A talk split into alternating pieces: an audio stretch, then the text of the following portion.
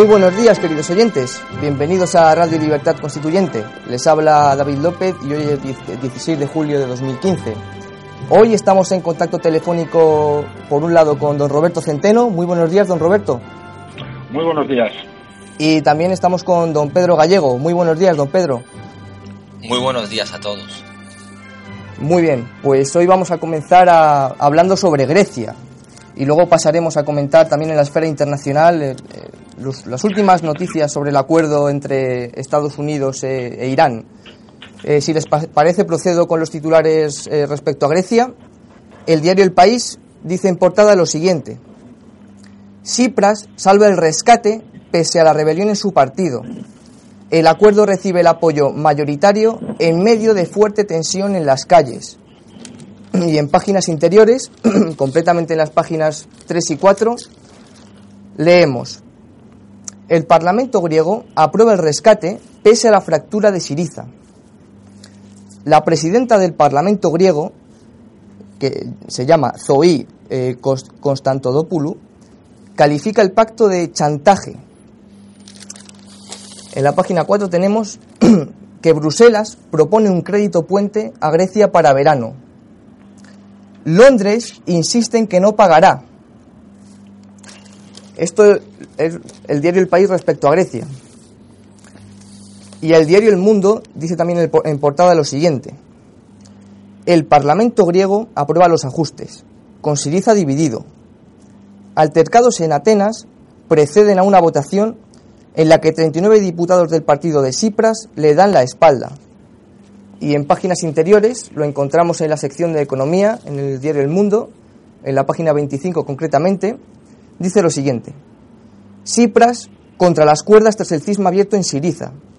Saca adelante el pacto, pero 32 diputados de su partido votan en contra, Varoufakis incluido. Otro artículo también en la página 25 leemos lo siguiente los cócteles Molotov regresan a Atenas.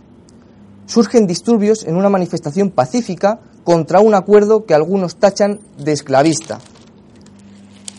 Estos son los comentarios de, ambos periódicos, de don Roberto, don Pedro.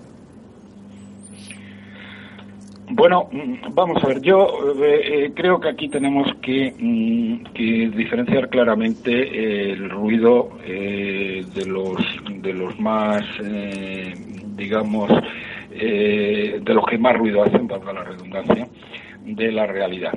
La realidad es que eh, mm, la realidad es que el, líder mm, que eh, ha promovido todo esto, que ha sido Cipras, y que ha demostrado una irresponsabilidad mm, rayana en, en el disparate más absoluto, cuando él en, en, ejercicio de eh, los poderes que le había dado el pueblo griego, que era el jefe de gobierno, ¿eh?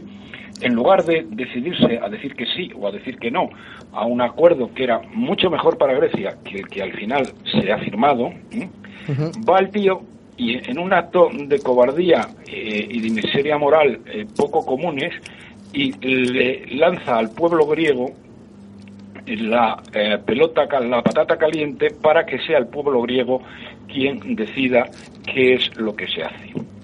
Bien, con esto, eh, este personaje, este personajillo, lo que consigue es dividir al pueblo griego en, dos mitades, eh, no cumplir con sus obligaciones y organizar un follón impresionante. Porque luego, además, en el colmo de los colmos de los disparates, porque ya es que esto llega casi al infinito, ¿eh? él eh, aconseja votar que no, es decir, que no se apruebe eh, el, acuerdo que él traslada al pueblo griego en vez de ser quien tome la decisión, como era su obligación como presidente del gobierno y para eso le pagan, y, y lo que hace es negociar otro que es muchísimo peor para el pueblo griego. Esto, la verdad, es que es un disparate total y absoluto. Y yo creo que lo que tiene que hacer este señor, pues es convocar nuevas elecciones y ver qué pasa. Eso, por un lado. Primero, yo diría, en el tema griego, eh, el disparate, eh, el comportamiento irresponsable total del señor Tsipras. Bien, eh, Cipras de todas maneras mm, le, ha visto las orejas al lobo porque claro, es que la situación de Grecia eh, en el día a día, en la vida diaria de los ciudadanos se ha hecho imposible. Miren ustedes, en este momento los supermercados griegos están prácticamente desabastecidos. Recuerdan a los de a los mercados venezolanos del señor Maduro, al que tanto quiere y adora el señor Iglesias y que es lo que pretende implantar en España si es que llega al poder, cosa que veo muy difícil porque cada vez, eh, cada vez lo tiene peor. Bien, eso por un lado. Por otro lado, mm, por otro lado, hay un tema que es más grave si cabe, es que Grecia depende al 100% de las, eh, para el abastecimiento de medicinas, de todo tipo de medicinas, eh, del exterior. Y al haberse implantado un, sistema de control de capitales, resulta que las, eh, las multinacionales que fabrican las medicinas o que producen las medicinas ya no se las pueden vender a Grecia porque Grecia no les puede pagar. Eh, y lógicamente no se las dan. Bien, la semana pasada, la semana pasada Grecia se quedó ya sin, eh, sin medicinas sin drogas anticancerígenas, como se llaman en el lenguaje anglosajón, anticancerígenas. Pero es que esta semana, es que esta semana Grecia se ha quedado sin insulina. ¿Se imaginan ustedes lo que es un país sin insulina? ¿Cuántas personas pueden morir como consecuencia de que no hay insulina? Porque es que además, cuando suceden estas cosas, todo va a peor, porque ¿qué es lo que hacen los farmacéuticos? ¿Qué es lo que hacen los eh, almacenistas que tienen medicina? Pues se las guardan ¿eh? y las, las, vehiculan al mercado negro, donde pueden obtener por ellas, pues probablemente un precio entre 5 y 10 veces el precio de verdad. Es decir, la situación de Grecia es caótica. Es decir, Cipras no solamente ha provocado una fractura brutal entre los griegos, sino que además ha llevado al país al caos más absoluto. Y este caos eh, bueno, es lo que le ha llevado a, a, que en una situación desesperada ha tenido que aceptar lo que, lo que le han puesto encima de la mesa. El tema va a tardar semanas en, en, arreglarse, porque bueno, ahora tendrá que verse cómo se empieza a dar dinero a los bancos griegos, cómo los bancos griegos empiezan a abrir, cómo se empiezan, el control de capitales no se va a levantar con facilidad. ¿Eh? pero mm, de alguna manera habrá que eh, Grecia tendrá que empezar a abastecerse de artículos de primera necesidad y dentro de los artículos de primera necesidad están por supuesto las medicinas. ¿eh? Entonces el, el, caos es verdaderamente tremendo justo además cuando empieza el verano bueno, mi hijo que ahora mismo está recorriendo, que ha terminado la PAU y está recorriendo con unos amigos en Interrail Europa, pues dentro de cuatro días va a estar en Grecia y la verdad es que a mí me da un poco de miedo de que lo que pasara, pero por otro lado va a ser creo una experiencia para él y sus amigos del, del británico de Madrid, va a ser una experiencia el ver Grecia en una, el ver un país en una situación cercana al caos.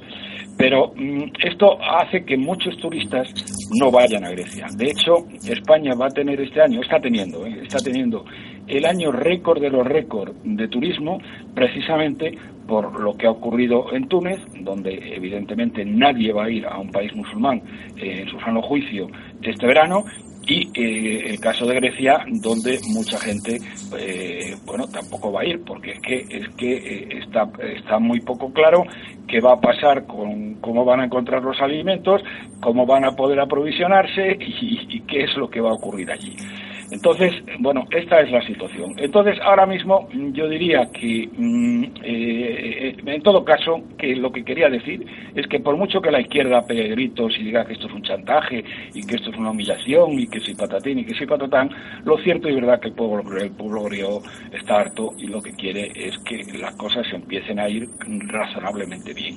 Por otro lado, muchas de las medidas que van a tener que tomar es que tienen toda la lógica del mundo.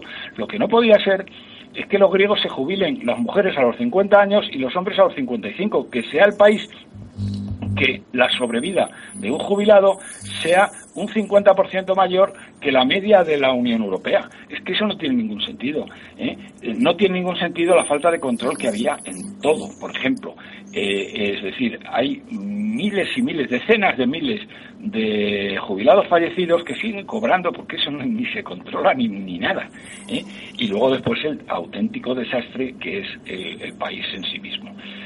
Eh, entonces, mm, bueno, mm, yo creo que esto va mm, a ayudar eh, seriamente a Grecia porque afortunadamente para los griegos la Unión Europea, o mejor dicho la eurozona, o mejor dicho la Troika, es decir, el Banco Central Europeo, la Comisión Europea y el Fondo Monetario Internacional, van a monitorizar la marcha de la economía griega y la economía griega no va a estar en manos de los de la panda de golfos, tanto de la derecha como de la izquierda, eh, que son una panda de inútiles, eh, eh, en los próximos meses hasta que las cosas se empiecen a arreglar. Y de esa manera probablemente Grecia pueda acabar saliendo del caos en que los unos y los otros la han acabado metiendo.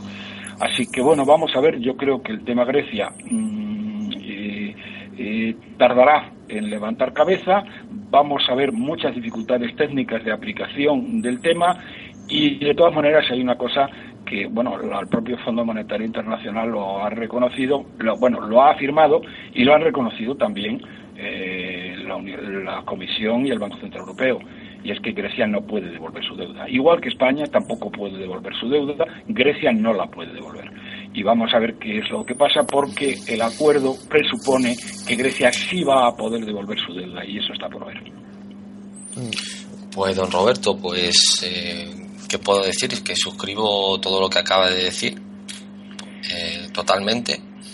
Y bueno yo quisiera decir que eh, Cipras eh, lo primero que debería haber hecho lo primero que debería haber hecho es pedir procesar al gobierno anterior al gobierno que dio el relevo él. Eso en primer lugar. Lo segundo que tenía que haber hecho, después de haber sometido a referéndum eh, las medidas de la Troika y ahora encima firmar unas medidas peores de las que se les propuso en, primera instancia, es dimitir. Y en tercero, ir urgentemente al psiquiatra, pero urgentemente. Porque lo que está pasando en Grecia, eh, según he escuchado esta mañana unos analistas alemanes, pueden pasar más de 30 años para que Grecia vuelva a levantar cabeza.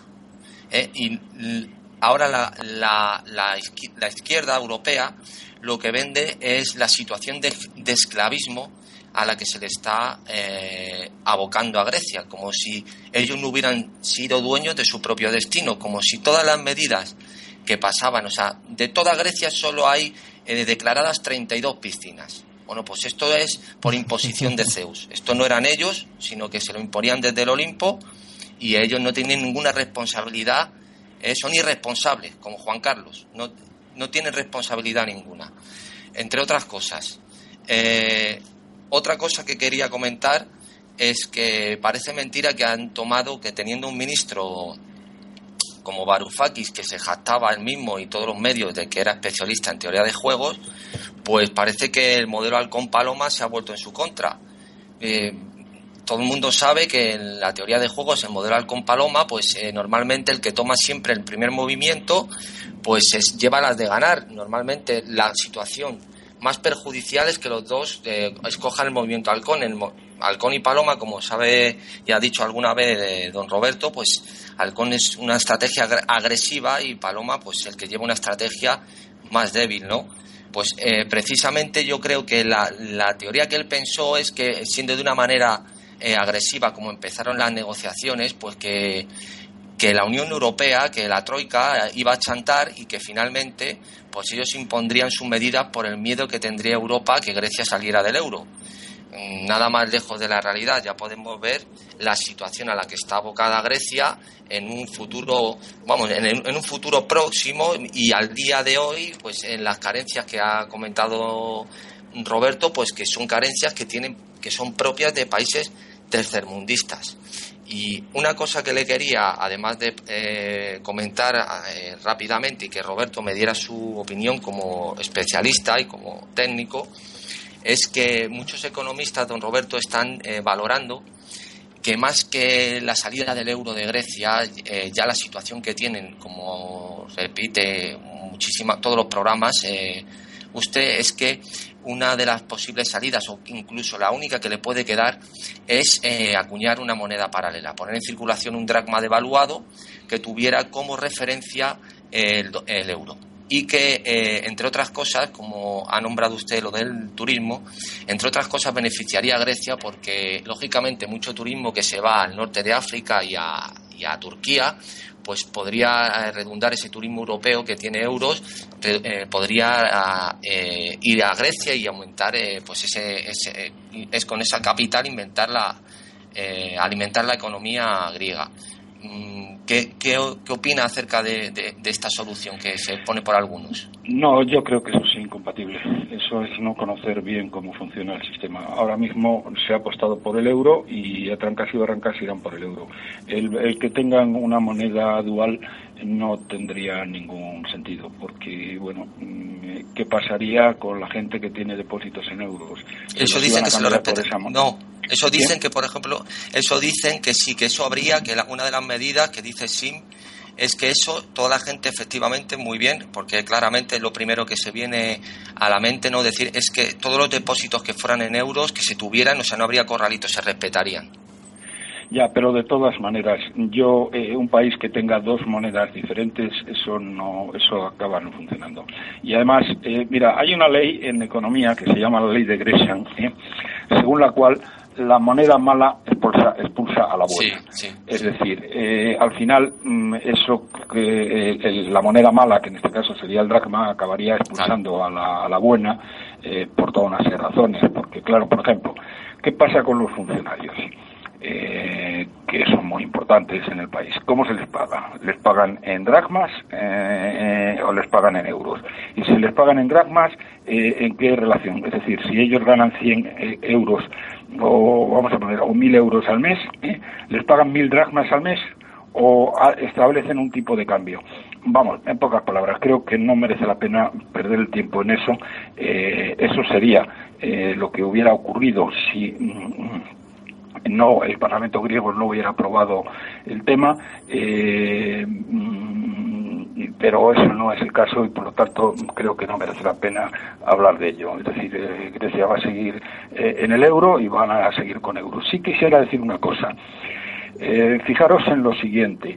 Se hace mucho hincapié en que parte de la izquierda, en que parte de la izquierda mm, está en contra de la izquierda más radical y algunos de extrema derecha, porque los extremas se tocan, se está en contra de lo que se ha firmado.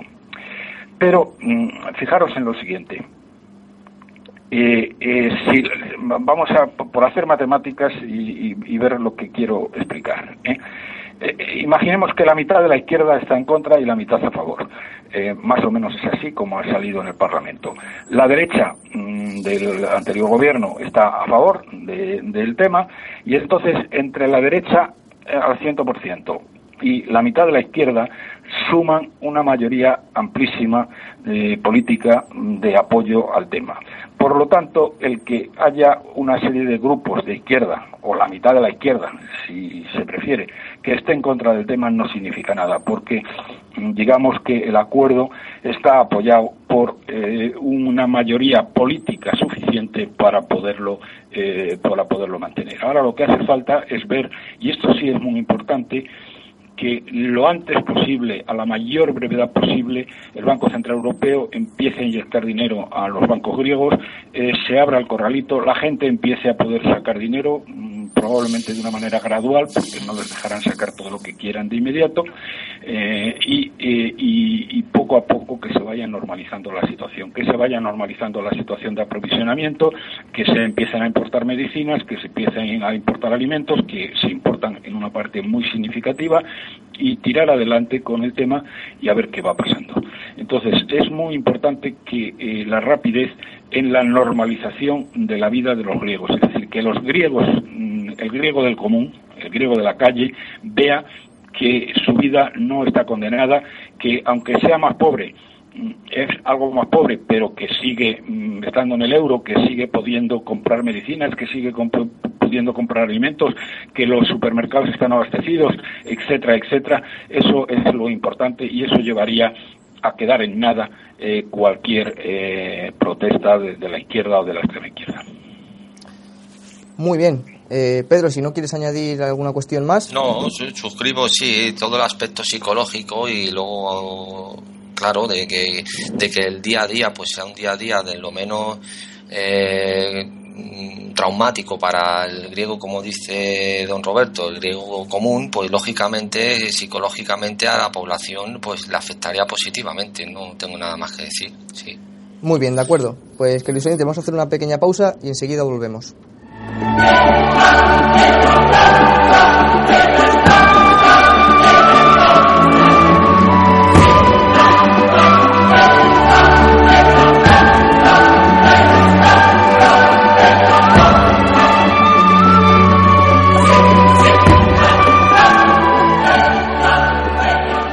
Continuamos, queridos oyentes, y vamos a continuar valorando la, esfera internacional eh, con, las noticias que vienen hoy publicadas en relación a Estados Unidos y, y, el acuerdo con Irán.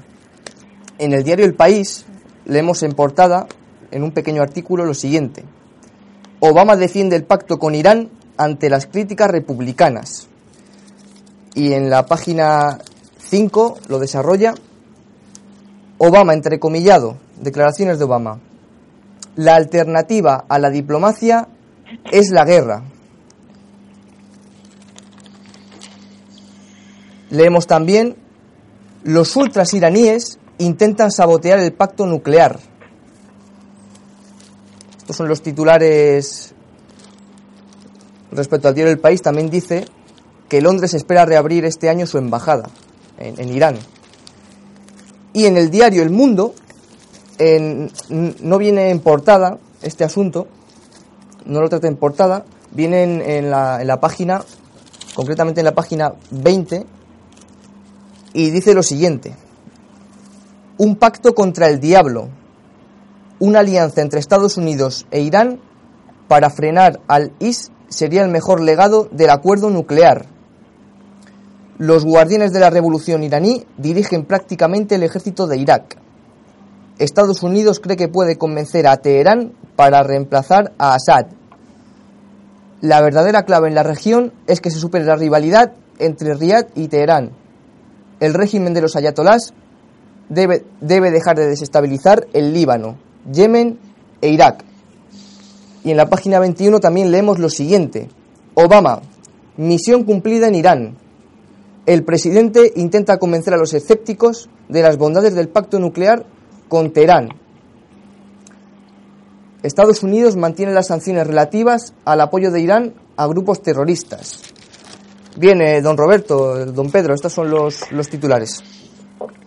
Bueno, vamos a ver. Yo diría el, el acuerdo de eh, Estados Unidos e Irán eh, me parece un que no es Estados Unidos, ¿eh? es un, mucho más importante.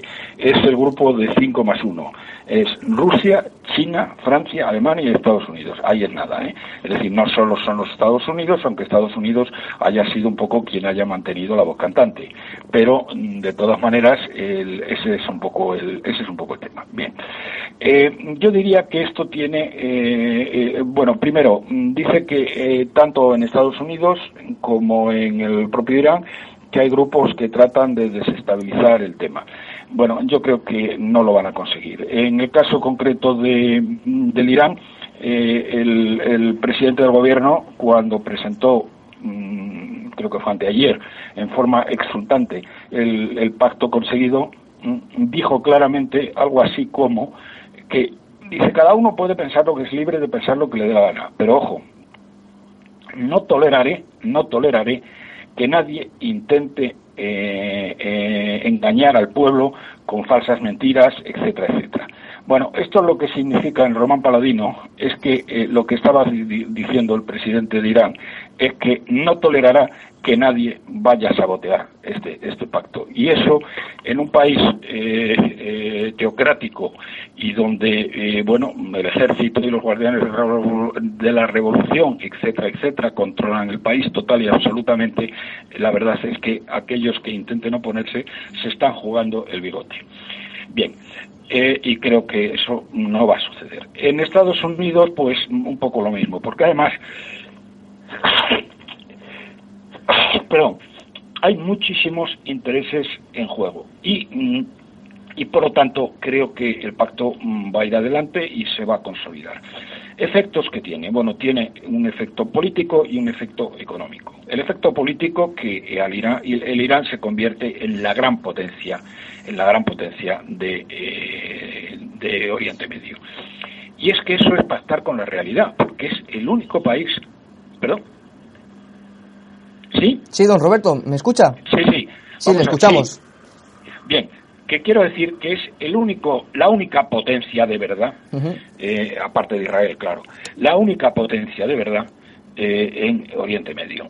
Eh, se, habéis comentado mm, en una de las cosas que habéis leído que Arabia Saudí es la que se puede oponer, pero claro, es que Arabia Saudí es de una fragilidad y de una debilidad impresionante. Tienen un ejército que no es capaz, o sea, tienen una mierda de ejército que no es capaz de imponerse ni siquiera en Yemen.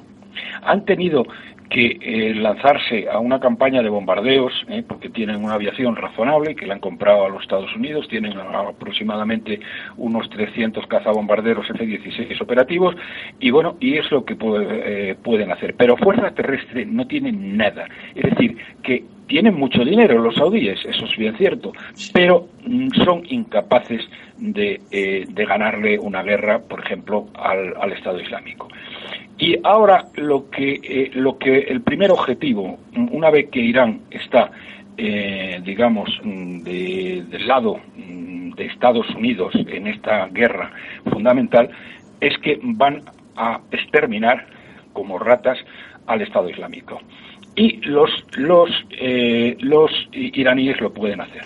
Están ya prácticamente controlando mm, el ejército iraquí lo cual luego puede tener otras connotaciones de otro tipo, decir que bueno que el Irak pues se va a volcar del lado del Irán y que eso le dará más fuerza al Irán, que pueden eh, eh, eh, sustituir a Bashar al-Assad en, en, Siria, lo cual me parece un error por parte de los Estados Unidos, pero el efecto útil final es que una vez que esto que está firmado, una vez que todo esto se ponga en marcha, eh, el ISIS tiene las horas contadas y eso es trascendental, es trascendental para Oriente Medio, pero sobre todo eh, es trascendental también para España porque prácticamente no nos damos cuenta, pero es que tenemos el enemigo a las puertas.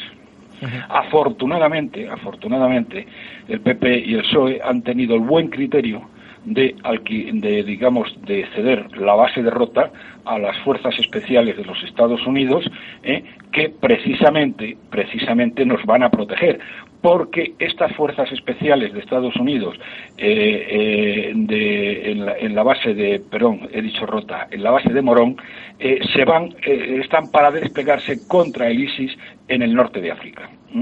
Eh, para frenar cualquier intento de desestabilización en el norte de África, empezando por Marruecos, siguiendo más hacia el sur, para apoyar a los franceses que están de alguna manera conteniendo la subida de los hay 3000 soldados franceses que están conteniendo la subida de los radicales. Pero vamos, fundamentalmente quienes les van a dar el golpe de gracia serán los iraníes que tardarán lo que tarden, no sé lo que tardarán en ello, puede que bastante, pero mm, teniendo en cuenta eh, que eh, esto esto además soluciona el problema esencial que ha habido para eh, acabar con, el Estado Islámico. Y es que los bombardeos mm, a pesar de la enorme precisión de los mismos, a pesar de las eh, increíbles, increíbles acciones de inteligencia que han permitido liquidar a grandes líderes del Estado Islámico, ¿eh? que eso tiene un mérito que la gente no se da cuenta de lo que supone el que un grupo de comandos eh, de fuerzas especiales norteamericanas entren en Irak y se carguen a, uno de los grandes líderes y a, treinta y tantos tíos de su Estado Mayor, que el otro día con un dron liquiden también a, otra serie de, a, otro de los grandes jefes, etcétera, etcétera. Eh, bueno, lo están haciendo de maravilla, pero les faltaba lo que Irán les va a dar, que es la fuerza terrestre para acabar con ellos. Sin la fuerza terrestre no van a acabar con ellos, pero la fuerza combinada de la tecnología norteamericana de punta, los bombardeos continuos de la aviación y las fuerzas terrestres iraníes, ¿eh? Eh, iraníes que bueno que van a arrastrar a los iraquíes y en algún momento a los sirios van a acabar con el Estado Islámico y eso me parece mm, impresionante. Mm, eh, diga lo que diga Israel, porque a pesar de todo, a pesar de los miedos de Israel, al final del día Israel es una potencia nuclear. Israel tiene no sé cuántas bombas atómicas, probablemente entre 250 y 300, y Irán no las tiene tendrá instalaciones nucleares, pero no tiene armas nucleares. ¿eh? Así que mm, no creo que, por mucho que Irán diga que quiere enterrar a Israel, no tiene esa posibilidad material. Pero, sin embargo, sí tiene la posibilidad material de liquidar total y absolutamente al Estado Islámico.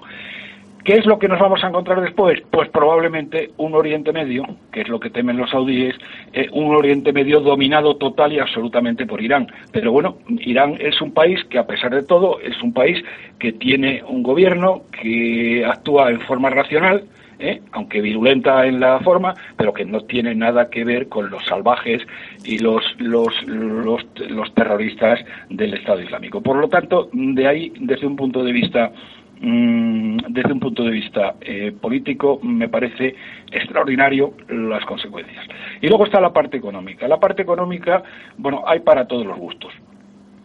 Eh, se van a liberar, y esto de forma muy inmediata, pues de momento algo así como 800 millones de dólares y luego después pues como varios miles de millones de dólares que tenían de activos iraníes que estaban congelados eh, y, esto les da a los iraníes una capacidad de compra muy grande. Eh, el tema que más eh, llama la atención, evidentemente, es el tema petrolero. Ellos tienen instalaciones muy obsoletas, tienen grandes reservas de petróleo y, por lo tanto, van a empezar a contratar empresas, probablemente muchas de ellas norteamericanas, para que les, les pongan en, les pongan en solfa todas las instalaciones petroleras. ¿Esto qué va a significar? Bueno, esto va a significar que la producción petrolera va a aumentar y que... Sí, don Roberto. No, es el, eco, el eco de la voz de... Sí, bueno, vamos a ver, que la producción petrolera va a aumentar ¿eh? y que eh, el tema del petróleo se va a poner muy mal o muy bien, según se quiera mirar. ¿eh? Es decir, el crudo se va a ir por debajo de los 40 dólares. Yo ya lo anuncié hace mucho tiempo ¿eh? y está más claro que el agua, porque además, en muy breve plazo, los iraníes tienen ahora mismo cargados en grandes petroleros desde hace ya tiempo eh, probablemente eh, del orden de varios millones de barriles eh, que van a colocar en el mercado pues muy rápidamente. Por lo tanto, el mercado petrolero se va a ir eh, bueno por debajo de 40 y por probablemente puede llegar a 30 en algún momento, con lo cual el descalabro va a ser absolutamente impresionante para toda una serie de empresas y para todo el tema del fracking, ¿eh? Eh, de, esta nueva técnica de explotación petrolera. Y luego eh, ya hay esto ya en tamaño, en, en versión menor, para, para toda una serie de empresas occidentales y norteamericanas, en particular, que van a tener un mercado en, Irán impresionante, porque el nivel de vida de los iraníes va a subir bastante eh, al finalizar el embargo. Y por, por, poner un ejemplo señero, bueno, una de las grandes beneficiarias, una de las grandes empresas beneficiarias del acuerdo va a ser Apple. ¿eh? Porque claro, los, los iraníes están como locos por comprar los últimos modelos de teléfonos de Apple, los últimos tablets, los últimos, eh, en fin, es decir, las empresas tecnológicas norteamericanas con Apple a la cabeza van a ser grandes beneficiarias del inmenso mercado que se va a abrir en Irán. Por lo tanto, yo creo que eh, me parece que todo lo que hay es favorable y sobre todo y ante todo para España el hecho de que liquiden al Estado Islámico cuanto antes lo hagan mejor. No va a suceder de inmediato, pueden tardar un año, pueden tardar dos, pero que lo acaban lo acaban exterminando, no tengo ni la menor duda. Pues eh, con, totalmente de acuerdo con don Roberto. Yo creo que una de las eh, estrategias de Estados Unidos, aparte de la prevención de pues, que se alegan lógicamente por la presencia de armas nucleares, pues la prevención del estallido de una guerra nuclear y las, las, consecuencias catastróficas que tendría esto, eh, pues sobre todo es el intentar eh, permite distanciarse a Estados Unidos de los conflictos de Oriente Medio, claro, culminando pues en la retirada de militar de la región que inició Obama. Claro, para esto eh, el acuerdo con el que ha llegado eh, con Irán para permitir llegar a ese acuerdo en el que le permite el desarrollo de, ciertas, de ciertos aspectos que antes los tenía vetados, pues lógicamente para luchar contra el Estado Islámico va a ser un aliado geoestratégico fundamental para Estados Unidos.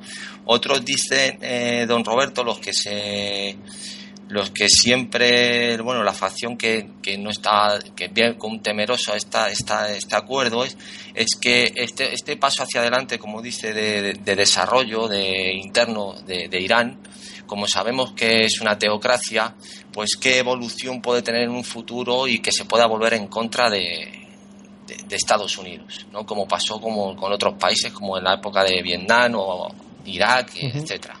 Bueno, vamos a ver, no, no, no exactamente. Yo diría que en Estados Unidos se han vuelto contra ellos la, cuando ha habido guerra, pero eh, fíjate que cuando ha habido paz, ah, por ejemplo, y vamos al tema de Vietnam, pues cuando ha habido paz en Vietnam, pues el mayor beneficiario, y yo diría que el mayor socio comercial ahora mismo, eh, bueno, no me atrevo a decirlo, no, porque está China, pero vamos, yo creo que después de China, el mayor socio comercial de Vietnam es, es precisamente Estados Unidos. Entonces, mm, el gran socio, yo creo, y además tiene una enorme tradición de ello, los iraníes, eh, el mayor socio van a ser los Estados Unidos, el mayor beneficiario va a ser los Estados Unidos. Por tanto, mm, yo creo que todos van a ser ventajas y no nos olvidemos que al final del día quien tiene las bombas nucleares es, es, Israel, no, no los iraníes.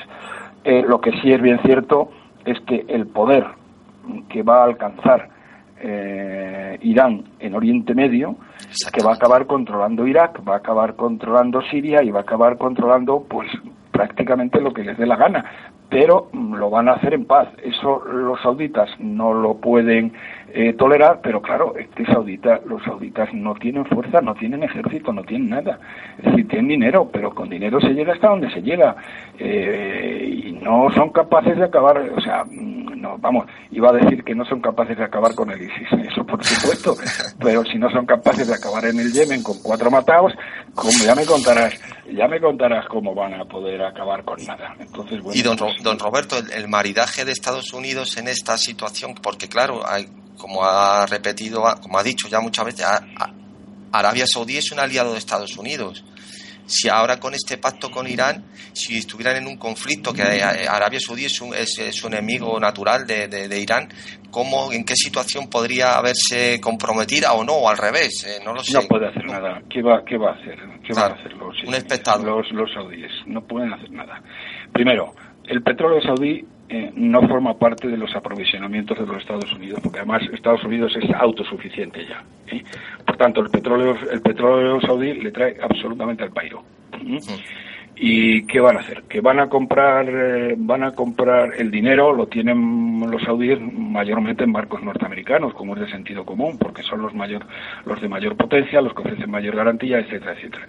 Eh, le da lo mismo, digamos que le da exactamente lo mismo. Estados Unidos eh, tendría ventajas estableciendo un acuerdo de amistad permanente con, eh, o profundizando en un acuerdo de amistad permanente con Irán y no con, con, eh, con, los saudíes, que los saudíes al final del día lo único que tienen es petróleo o la llave del precio del petróleo, si se quiere decirlo así, cosa que a Estados Unidos le trae sin cuidado, eso le tiene que preocupar a Europa, le tiene que preocupar a, a, a Japón, le tiene que preocupar a, al sudeste asiático, ¿eh? que dependen de los suministros petroleros saudíes, pero a Estados Unidos eso le trae sin cuidado en absoluto.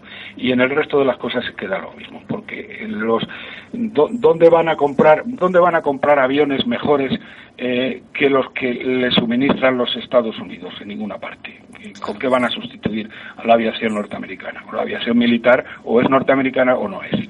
¿Eh? Entonces, eh, ¿y dónde van a colocar el dinero los saudíes? ¿En los bancos de quién? ¿En los bancos suizos, ¿eh? que son tan chiquitines, o en los bancos ingleses? Pues no. mm, tendrán que seguir colocándolo. Es decir, Arabia Saudí está donde tiene que estar. Es decir, es, gente muy rica eh, y bueno, y la suerte que pueden tener, lo que tiene que hacer el gobierno eh, de Saudí es intentar buscar un acomodo, un acomodo también ellos mismos con los propios iraníes tienen un problema esencial religioso, eh, que unos son suníes y otros son chiíes. Eh, Exactamente. pero bueno, eso no sé cómo se arregla, pero.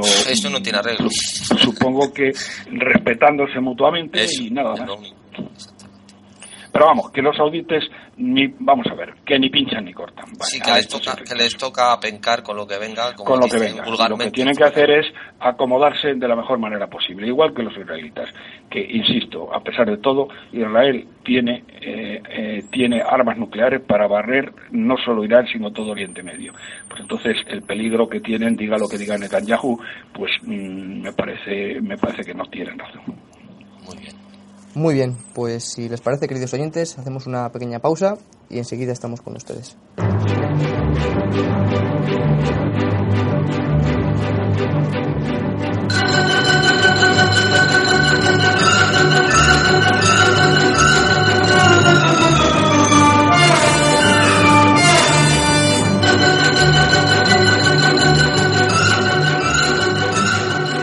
Continuamos, queridos oyentes, Vamos a hablar eh, en esta parte eh, en nacional, en el ámbito dentro del ámbito nacional, y vamos a hablar sobre Cataluña. Viene en el país, en portada del diario del país, lo siguiente: Más pone al frente de, su lista unitaria a un político de izquierda llamado Raúl Romeva. Esto viene en portada en el diario El País. En páginas interiores leemos lo siguiente, concretamente la página 17. Artur Mas elige a un ecosocialista para dar perfil social al independentismo. Dice también, las entidades se decantan por el presidente y obligan a ceder a RC. Esquerra. También leemos, el PP propone a PSC y Rivera un gobierno de concentración. Los socialistas acusan a Artur Mas de, de parapetarse tras Romeva. Un pacto lleno de incógnitas. Conversación y Esquerra siguen negociando los flecos de un acuerdo que deja muchas preguntas en el aire. La página 19 leemos, hay una entrevista a Miquel Iceta, es el primer secretario del PSC, del Partido Socialista de Cataluña. Dice, entrecomillado, declaraciones de Miquel Iceta. La independencia es un espejismo, como el referéndum de Grecia. Dice también, entrecomillado, no critico a Raúl Romeva, pero sí que más que Artur Mas no sea cabeza de lista. No haremos una política de frentes, queremos un relevo de izquierdas. No podíamos permitirnos el lujo de desaprovechar a Carmen Chacón. Esto en el diario El País y en el diario El Mundo en portada leemos lo siguiente. Artur Mas amenaza ahora con la independencia antes de un año. Pacta con ERC, Esquerra, reducir a la mitad los plazos para desconectarse de España. El presidente ficha a un, a, un, líder de la nueva izquierda para encabezar su lista única y desactivar a Podemos en Cataluña. Y eh, bueno, sí, no, no, no sigas. Yo, vamos a ver, yo creo que está muy claro lo que dice la prensa y lo que dice la prensa es que, eh, bueno, es que eh, está total y absolutamente desenfocado porque ese no es el problema. El problema es otro muy diferente. El problema es cómo es posible que un presidente de gobierno, teniendo todos los instrumentos en su mano, teniendo la ley en su mano, está permitiendo, tiene la cobardía. Y realmente lo que está haciendo es un acto de alta traición, el señor Rajoy, de permitir que en el Palacio de la Generalitat, que es la representación de España en Cataluña se esté urdiendo con luz y taquígrafos, se esté utilizando como base de operaciones para para un proceso independentista eso no tiene perdón de Dios, ¿eh? no tiene perdón de Dios. Que este miserable, porque es un miserable jefe de gobierno y cobarde que tenemos, que esté permitiendo que se conculquen todas las leyes, la Constitución y la ley en Cataluña y no haga nada, no hay por dónde cogerlo. Es decir, no hay por dónde cogerlo. Tan hasta, tan hasta el punto llega el desprecio de, de, Artur Mas y de los independentistas catalanes que además le piden dinero ahora mismo. Tienen la cara dura de pedir dinero a España para financiar la independencia contra España. Es el mundo al revés. Es decir, esto no se entiende. Y ya lo último, y con esto termino, de acuerdo. ahora el señor eh, Rajoy. El señor Rajoy se saca una ley con los socialistas para defender al Estado. Pero ¿qué ley para defender al Estado ni qué narices? Si tienes la Constitución, el artículo 155, tienes que meter en la cárcel al señor a los al señor a, bueno a todos estos traidores que están conspirando contra España aplicar el artículo 155 y quitarle la autonomía a Cataluña igual que Tony Blair se la quitó al, al Ulster. Y no pasa nada, en absoluto. No pasa absolutamente nada, porque toda esta panda de independentistas ¿eh? no tienen ni media bofetada. Entonces, es indignante, es increíble que se esté dando fábulo a que si, mm, a que si Arturo Mas contrata a no sé quién, que si esto o lo otro, que si se reparten esto y se reparte lo otro. Pero bueno, ¿pero esto de qué va? ¿Eh? Pero si aquí hay un, una... Eh, España se supone es un Estado de Derecho y hay una Constitución y una ley que se tiene que cumplir. Y este, este cobarde, este miserable, este traidor de Rajoy, ¿eh? lo que está haciendo es ignorándolo y sacándose otra ley como si lo que tuviera no es bastante. Vamos a ver, si el artículo 155 de la Constitución, si el que estos tíos estén incumpliendo la ley, estén utilizando un edificio que pertenece al Gobierno de España, para mm, y todos los medios económicos de una región para financiar la independencia y estos tíos no hacen nada ¿eh? y aquí ya pongo al rey ¿eh? también por medio ¿eh? que no no sé lo que le va a decir mañana que se reúne con con Artur Mas, ¿eh?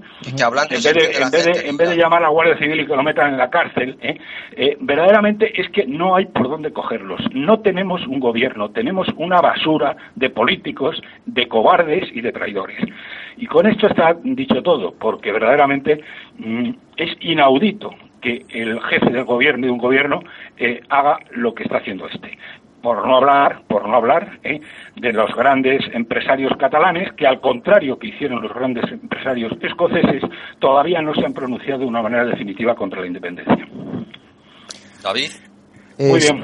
Muy bien. Yo ya os tengo que dejar. De acuerdo, don Roberto. Muchísimas gracias por atendernos. Un abrazo. Hasta luego. Hasta luego, don Roberto. Eh, sí, Pedro, si, si hay algo más que quieras comentar respecto a este asunto. ¿Me escuchas? Sí, sí, sí, te escucho, Pedro. Vale.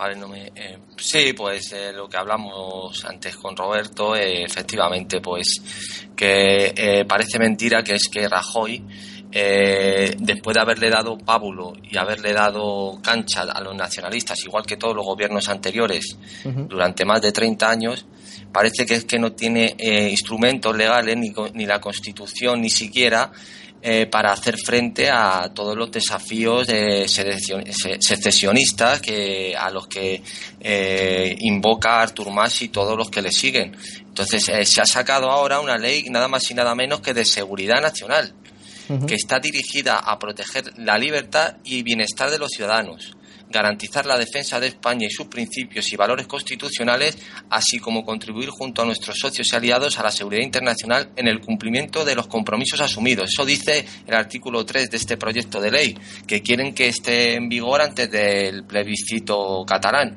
Bueno, esto es simplemente una mofa, es inaudito que en un país eh, desarrollado pues eh, eh, esté un, todo un Estado acorralado y buscándose estrategias aún así eh, totalmente inverosímiles para, de algún modo, querer imponer su, su ley, su, la fuerza del Estado, el poder, pero de una forma que además que parece que es que no quiere molestar.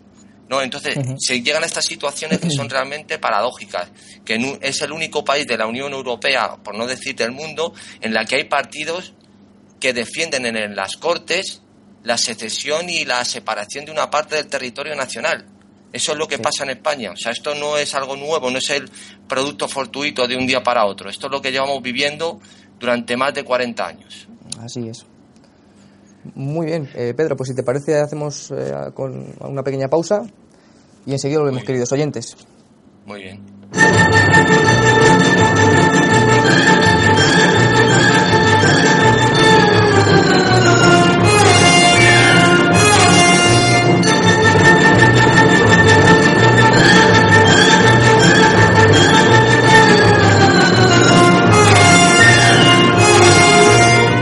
Continuamos, queridos oyentes, y vamos a finalizar el programa con un, con un comentario de, de, nuestro amigo don Pedro Gallego. Nos va a hablar sobre las raíces del liberalismo y también sobre la escolástica española, ¿verdad, Pedro? Sí, bueno, quería acabar, David, pues como a don Antonio siempre le gusta hacer un desarrollo, pues eh, más allá de la noticia, abundando en las raíces, pues uh -huh. eh, culturales, políticas, eh, filosóficas de, de, todos los acontecimientos, de todas las doctrinas que se, que se imponen en los países, pues bueno, un aspecto que es relevante, que pues que no se estudia mucho, eh, que es, la verdad que es un poco, da un poco de, de pudor que la gran aportación al derecho, a la economía, eh, realizada por, por los doctores, como se denominaban, de la Escuela de Salamanca, eh, uh -huh. entre ellos eh, Suárez, eh, siglo XVI y XVII, pues la verdad que es da un poco de pudor pues que sean, entre otros, pues la Escuela Austriaca de, de Economía o incluso escuelas como autores como de Ruber, que es estadounidense, si mal no recuerdo, pues los que pongan en de relieve la gran importancia que han tenido en la economía, ¿no? Eh, entre otras cosas, y en el liberalismo, pues la, la escuela española, la escuela de Salamanca. Uh -huh. Quería acabar pues simplemente haciendo referencia a que, bueno, la primera constitución conocida, eh, escrita, eh, que marca el liberalismo en América antes que alrededor de 137 años exactos de, antes de la declaración de independencia de las 13 colonias, pues es la de, de Fundamental Orders de Connecticut. Eh, esta eh, eh, constitución, que tiene un aspecto puramente liberal, ¿no? por una serie de, de, de, fundamentos y de aspectos que luego nombraré, pues se basa, uno de los redactores fue un clérigo eh, inglés que se llamaba Thomas Hooker. Thomas Hooker era un, eh, un clérigo que nació en, en, en Leicester, Leicestershire, no, Leicestershire, en Inglaterra, no Leicester, Leicestershire, eh, y estudió teología en Cambridge. Eh, luego pasó más tarde a ser predicador, eh, predicador en, en Essex. Eh, no, no, aceptaba la doctrina de la Iglesia, pero no comulgaba con sus ceremonias porque consideraba que no estaban de acuerdo a, a la, eh, con la Biblia, ¿no? Uh -huh.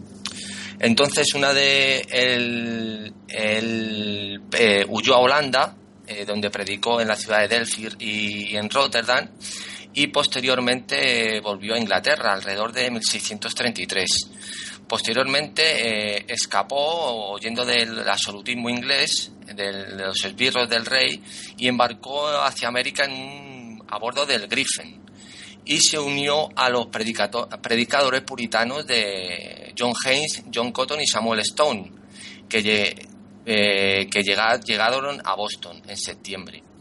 Eh, bueno, pues ellos eh, eh, en Massachusetts, él, él, llegó a Massachusetts, pero eh, puso, empezó a poner en tela de juicio la forma de, de, gobierno que allí estaba instaurada en la colonia de la Bahía. Sí. Y, y, y, él siempre cuestionaba la necesidad de un compromiso con la Iglesia como base para eh, formar un gobierno civil. Eh, no creía tampoco que la participación en tal gobierno hubiera de estar restringida únicamente a los miembros de la Iglesia estimaba él estimaba que todo gobierno civil debería cimentarse eh, sobre la sumisión voluntaria a algún tipo de compromiso civil. Al igual que las iglesias se basan en el que en el eh, que respeto a las personas espirituales mantenían.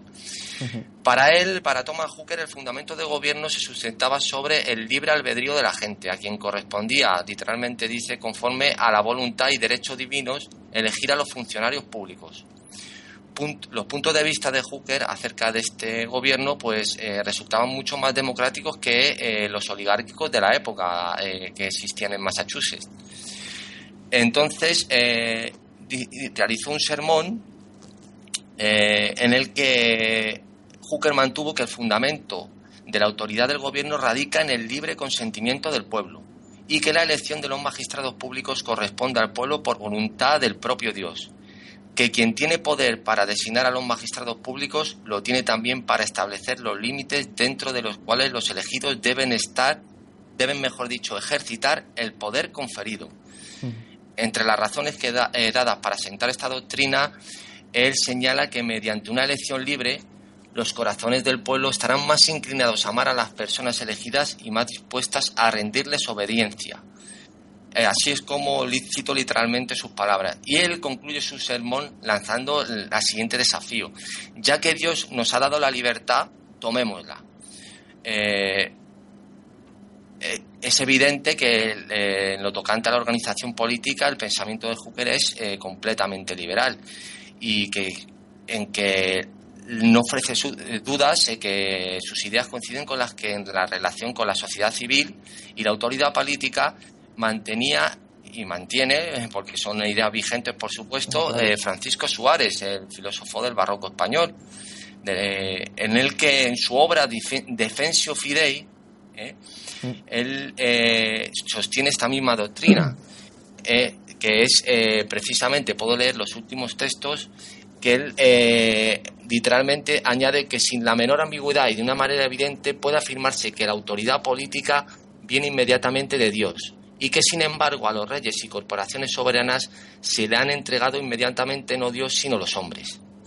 Y acto seguido demuestra con varios argumentos que la soberanía civil, mirada en sí misma, la dio Dios inmediatamente a los hombres reunidos en ciudad o comunidad política perfecta, no por una institución especial y como quien dice positiva, ni por una donación completamente distinta de la producción de tal naturaleza, sino por natural consecuencia en fuerza de su primera creación, por consiguiente, en fuerza de tal donación, ese poder no reside en una persona ni en una determinada agrupación de muchas, sino en todo el pueblo perfecto, cuerpo de la comunidad.